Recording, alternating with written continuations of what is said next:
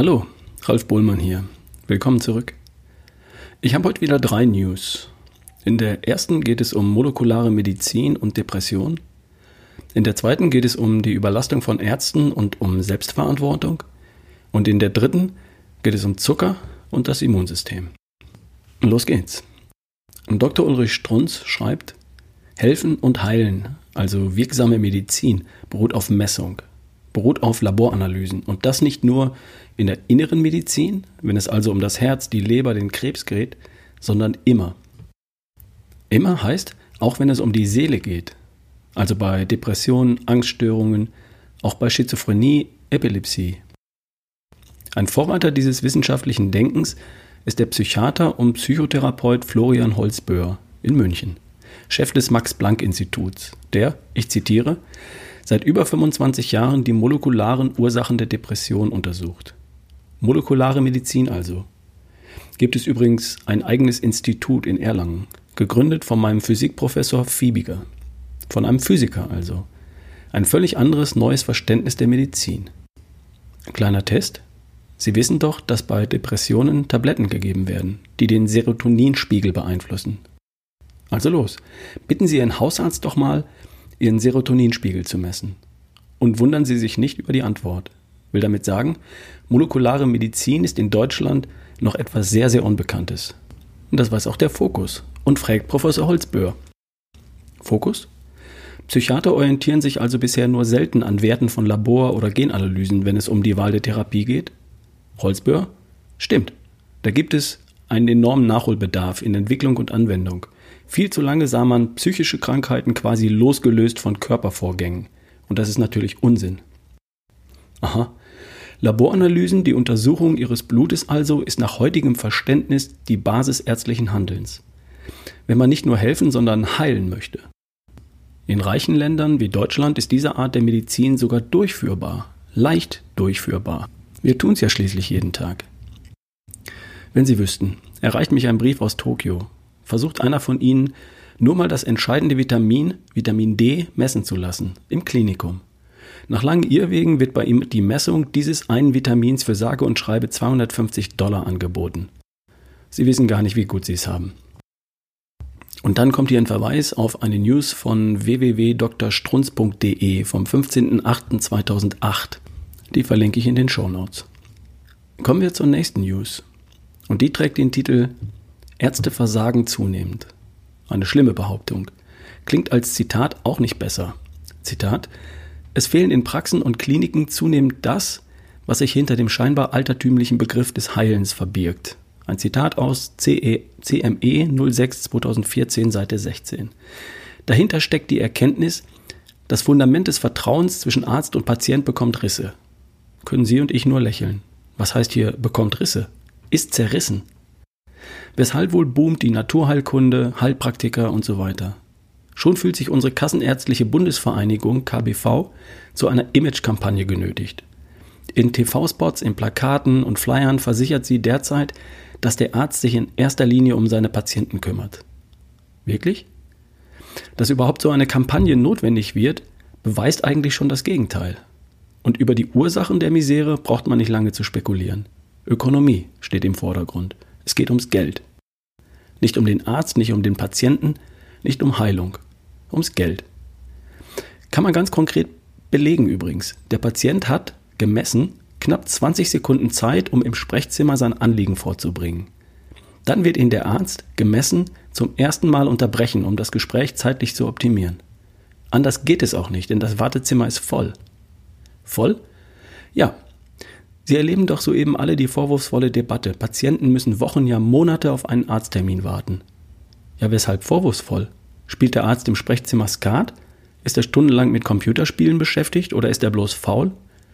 Glauben Sie doch selbst alle nicht. Der ist simpel und schlicht überlastet. Resultat, wieder ein Zitat, der Arzt wird zum reinen Behandler. Und behandeln ist etwas anderes als heilen. Behandeln bezieht sich auf ein schlecht funktionierendes Organsystem. Heilen bezieht sich auf ein leidendes menschliches Wesen. So schreibt der amerikanische Kardiologe Bernard Lowe in seinem Buch Die verlorene Kunst des Heilens. Dahinter steckt die Wunderdroge Empathie, also die Fähigkeit des Arztes Und die hat er unzweifelhaft, sich einzufühlen, mitzufühlen mit dem Patienten. Nur in 20 Sekunden, siehe oben, unmöglich. Viele Patienten machen sich ja auch nicht mehr, machen da ja auch nicht mehr mit. Gerade chronisch kranke oder onkologische Patienten wandern zu alternativen Angeboten ab. Und das ist ein Faktum. Die zwangsläufig fehlende Empathie, das fehlende Mitgefühl wegen ständig nervenzerreißender Überlastung, ich weiß, wovon ich spreche, Dr. Strunz, kostet Geld. Konkret, durch Haftpflichtprämien, Defensivmedizin und Schadenersatzforderungen entstehen in den USA jährlich Kosten von etwa 200 Milliarden Dollar. Damit sind die Folgen eines tendenziell zerrütteten Arzt-Patienten-Verhältnisses in den USA genauso teuer wie das gesamte deutsche Gesundheitssystem. Mangel an Empathie erweist sich also auch als ökonomisch relevanter Faktor. Bisher war es nur Feststellung, war es das übliche Gejammere. Gibt es auch eine Lösung? Gibt es Vorschläge? Freilich. Und die heißt Selbstverantwortung. Was glauben Sie, weshalb Ärzte keine Zeit mehr haben? Weil zu viele Patienten kommen. Das ist banal. Und weshalb? Weil die keine Selbstverantwortung mehr übernehmen. Weil die keinerlei Körperbewusstsein haben. Weil die alles an den Arzt abschieben wollen. Und zunehmend enttäuscht sind, wenn sie merken, dass diese Abschiebe, dieses Abschiebeprinzip nicht klappt, nichts bringt. Mit Tabletten werden sie abgespeist. Tabletten, die von vornherein in 50 Prozent gar nicht helfen können. Siehe News vom 23.03.2010. Ein geschickter Arzt schlägt zurück. Steckt nicht nur ein, lässt sich in den Medien beleidigen und bringt sich um. Klammer auf, Ärzte haben die höchste Selbstmordrate, Klammer zu, sondern schlägt zurück. Wie wohl? Er überträgt dem Patienten Verantwortung. Tun ja manche Herzchirurgen bereits. Wenn der Patient nicht 20 Kilo abspeckt, wird er einfach nicht operiert. Wenn meine Patienten nicht zu laufen beginnen, brauchen sie gar nicht mehr wiederzukommen.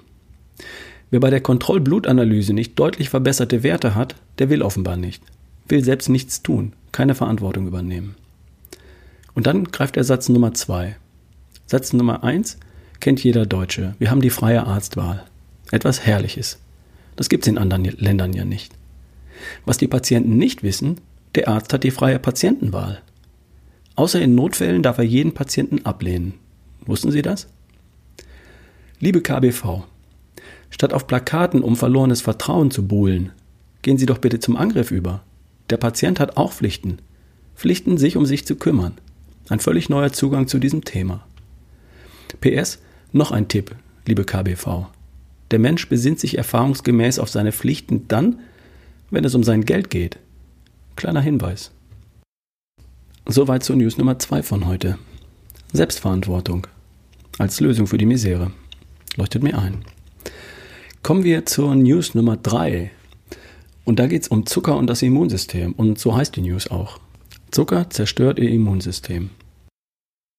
Unablässig werden Studien publiziert, die zunehmend das Statement von Professor Dr. Ludwig, dem berühmten Kinderarzt in den USA, bestätigen. Nämlich, Zucker ist Gift. Zunehmend, also praktisch jeden Tag, erscheinen Untersuchungen in der medizinischen Literatur, die einem Arzt keine Wahl lassen. Einem Arzt. Kohlenhydrate sind Gift. Ein verantwortungsvoller Arzt muss also über No Carb, über Ketose sprechen und darf sich gerade nicht auf Low Carb, auf mäßige Mengen an Kohlenhydraten einlassen. Dieser oft propagierte vernünftige Ansatz, nämlich künstliche Kohlenhydrate, Klammer auf Zucker und Mehl, Klammer zu, sehr wohl ins tägliche Leben zu inkorporieren, wird immer weniger haltbar. Beim sitzenden Menschen, beim Normalmenschen, bei Menschen, an welchen die medizinischen Lehrbücher entwickelt wurden. Kaum fängt der Mensch zu laufen an, Sport zu treiben, stimmt das natürlich nicht mehr. Dann sind Kohlenhydrate ein willkommener Energiespeicher. Die werden gegessen und sofort verbrannt. Eine völlig andere Story. Die aber eben gerade nicht in der ärztlichen Praxis auftaucht. Der Arzt muss No Carb sagen. Biologen, interessierte Laien dürfen ruhig Kohlenhydrate erlauben. Die haben ja auch keinen Eid geschworen. Verstehen Sie also bitte die Lage des Arztes, zum Beispiel meine, Dr. Ulrich Strunz.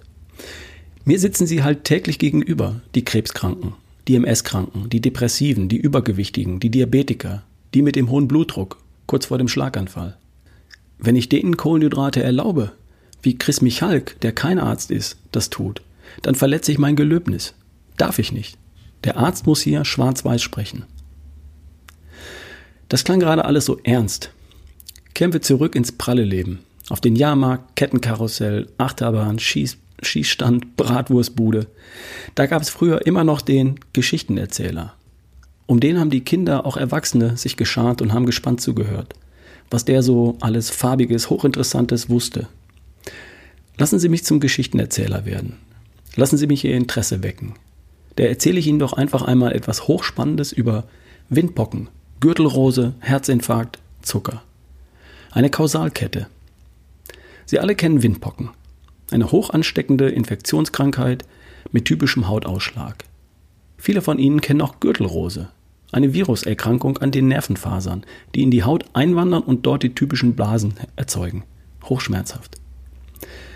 Wussten Sie, dass das der gleiche Virus ist? Ein Virus, der bei geschwächter Abwehr leichtes Spiel hat. Freie Hand. Habe ich natürlich auch persönlich erlebt, Dr. Strunz. Unter größtem Stress als Assistent an der Uniklinik. Plötzlich heftigst schmerzende Gürtelrose am Brustkorb. War mir völlig klar, woher das kam. Jetzt kommt's. Gürtelrose entwickeln besonders gerne Personen mit verkalkten Blutgefäßen. Tja, was hat das miteinander zu tun? Jetzt wird spannend hatte ich Ihnen kürzlich in den News vom 10.08.2017 erzählt. Da gibt es so Fresszellen, Makrophagen, die eigentlich die Fett Fettablagerungen in den Blutgefäßen wegfressen sollen, aber selbst höchst unangenehme Eigenschaften haben, nämlich massiv freie Radikale erzeugen und dadurch die Blutgefäße ihrerseits schädigen, damit sich sofort wieder neues Fett ablagern kann. Ein ganz unangenehmer Kreislauf. Diese unerwünschte Hyperaktivität der Fresszellen war bedingt durch ein zu viel an Zucker. Nennt man Epigenetik. Zucker bedeutet metabolischen Stress für die Zellen und verändert deren biochemisches Profil. Die produzieren plötzlich doppelt so viele freie Radikale. Frage nun, was hat das mit dem Immunsystem zu tun? Dieser Frage hat sich die Forschungsgruppe als nächstes Problem gestellt und hat gefunden, dass die mit Zucker vollgestopften Fresszellen einen hemmenden Effekt auf andere Immunzellen, T-Zellen hat. T-Zellen sollten Windpockenerreger in Schach halten. Bei Gürtelrose-Patienten fahren die überfütterten Fresszellen die Produktion eines Moleküls hoch, PDL1, das die T-Zellen lahmlegt. So wird die Abwehr von Erregern, auch von Tumorzellen, durch diese entarteten, zuckergefütterten Fresszellen blockiert. Fazit der Forscher: Ein ungünstiger Lebensstil, hier ein zu viel an Zucker, schwächt das Immunsystem. Mit all den bekannten peinlichen Folgen. Weshalb ich diese Arbeit referiere? Sie sollten das Wort Zucker, das Wort Kohlenhydrate viel, viel ernster nehmen und sich nicht so flapsig ihre 100 oder 200 Gramm am Tag erlauben. Das dürfen sie allerdings als Sportler. Als Normalmensch produzieren sie mit tödlicher Sicherheit entartete Fresszellen, mit all den bekannten Folgen. So, und dazu ist jetzt hier auch eine Quelle genannt und die verlinke ich in der Podcast-Beschreibung. Kannst du einfach mal nachschauen, wenn es dich interessiert. Soweit für heute. In der nächsten Folge wird es gehen um körperliche Höchstleistung, um Kraft, um Ausdauer und Körperspannung. Wer hätte das nicht gern? Also ich schon. Die genannten Studien und News aus der heutigen Folge, die verlinke ich in der Podcast-Beschreibung. Und mehr zum Thema findest du natürlich immer auf www.strunz.com, auch dort im Archiv. Bitte klick noch auf den Abonnieren-Button in deiner Podcast-App, damit du in Zukunft keine Folge verpasst. So, und nun danke fürs Zuhören. Ich freue mich auf die nächste Folge mit dir und bis bald. Dein Ralf Bohlmann.